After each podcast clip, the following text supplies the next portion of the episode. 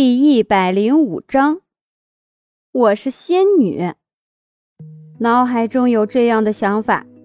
张逸晨缓缓地走到安令的身边，安令抬眸看了他一眼：“你想去真州吗？”真州，那个随便出来一个人都能把张逸晨给碾碎的地方，他可不想去。再说了，自己的家人都在这里，秦洛风也在这里。还有很多放不下的人，我不想去。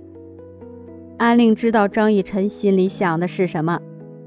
如果说你不想去真州的话，那么秦洛风的腿也没有用了。只有真州才有蛟龙，到底要怎么做，还是要看你自己的决定。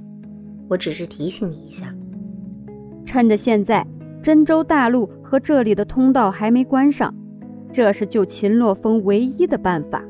我去！一听是能救秦洛风的唯一办法，张逸晨的眼神坚定。这才是安令认定的人，脸上的笑容很是欣慰。那现在就去吧。安令起身，又拿出一把扇子放在张逸晨的手上。这个扇子不会在乎使用者的真气有多么的强大，你带上吧。张逸晨看着这把绿色的扇子。心里一阵感激，但是想到自己也帮助了安令，瞬时间觉得这都是套路。那我就先走了。张逸晨刚走两步又回来了。那个什么，嗯，怎么去真州啊？挠挠头，很是尴尬地看着安令。我这就带你去。安令化身为火凤，带着张逸晨飞向空中。张逸晨紧紧闭上眼睛。不敢往下面看，等到感觉落地的时候，安令已经恢复变成了人的样子，用公主抱的姿势抱着张逸晨。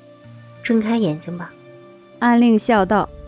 张逸晨试探性的睁开眼睛，四面八方都是树，面前只有一片草丛。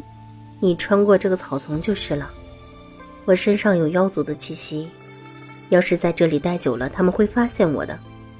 我先走了，转身就要走，忽然想到什么，接着又从袖子里拿出一个东西，塞给张逸晨。要是你走投无路了，就把这个拿出来。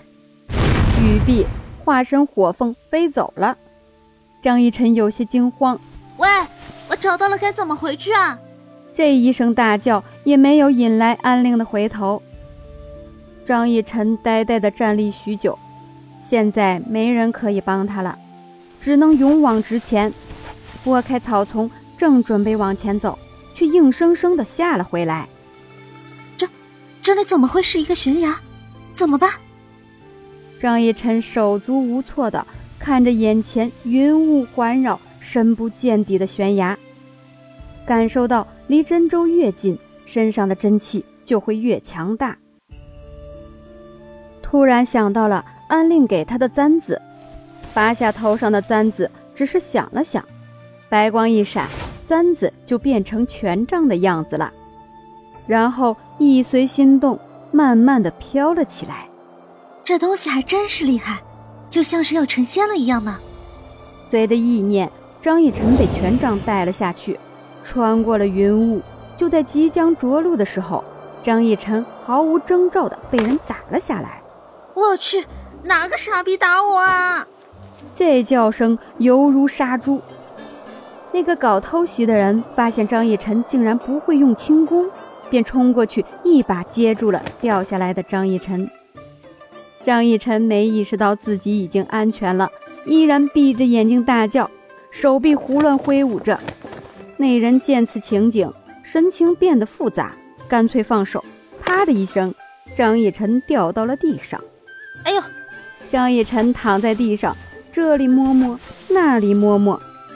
咦，我没死。这下总算是睁开了眼睛，和那人尴尬的对视着。只见那人笑了一下：“看什么看？没看过我这么下凡的仙子吗？”张逸晨心想：反正自己的好印象已经没了，干脆就破罐子破摔吧。只是可惜了。没留下个好印象给眼前这么帅的帅哥。张逸晨的脸上露出猥琐的笑容，此时真想要对他说：“小妞，给大爷我笑一个啊！”或者“大爷，小妞我给你笑一个啊！”那人脸上原本的笑容一变，我还真的没有见过你这样的仙子。那人转过身蹲下来，挖了一根药草，随手丢到身后的药篓里。咦，你是来采草药的？张逸晨看着他，很是惊奇的说道。那美若天神的眼睛看了一眼张逸晨。是啊，你又是来干什么的？转而继续挖着药草。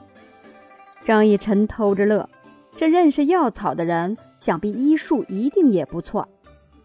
你知道蛟龙在什么地方吗？那人心中暗自吃惊。你找蛟龙做什么？蛟龙可不是普通的凶兽，那是和龙沾亲带故的。我相公的下半身瘫痪了，我想要医治好他，但是需要蛟龙精这味药。那人一听，马上转过头来看着张逸晨。眼前这个小姑娘看起来也就十四五岁的样子，怎么可能已经有夫君了？你别想了，蛟龙精不是你一个小姑娘能够弄到的。他也很想要这味药，但是他根本弄不到，更别说连轻功都不会的张逸晨了。我必须要救他，你就告诉我在什么地方呗。张逸晨眨巴眨巴眼睛，嘟着嘴。满脸可爱的看着面前的男子，那好吧，要是你和我能够弄到蛟龙筋的话，你分我一半，我也需要。好的，拉钩。张逸晨一笑，迫不及待伸出小手指头。那人迟疑了一下，学着张逸晨的样子，也将小手指头伸了出来。拉钩上吊一百年不许变，变了就是猪八戒。于是乎。两个不怕死的人就此开启了作死之路。赶了整整一个下午的路，等两人到了客栈，已是傍晚时分。经过一番交谈，张逸晨得知这人名叫岁天哲，是这里最大的制药世家的制药师。据他所说，蛟龙会在幽海出现，那个地方非常危险。了解到这些情况之后。两人便各自休息，约定明天一早就前往幽海。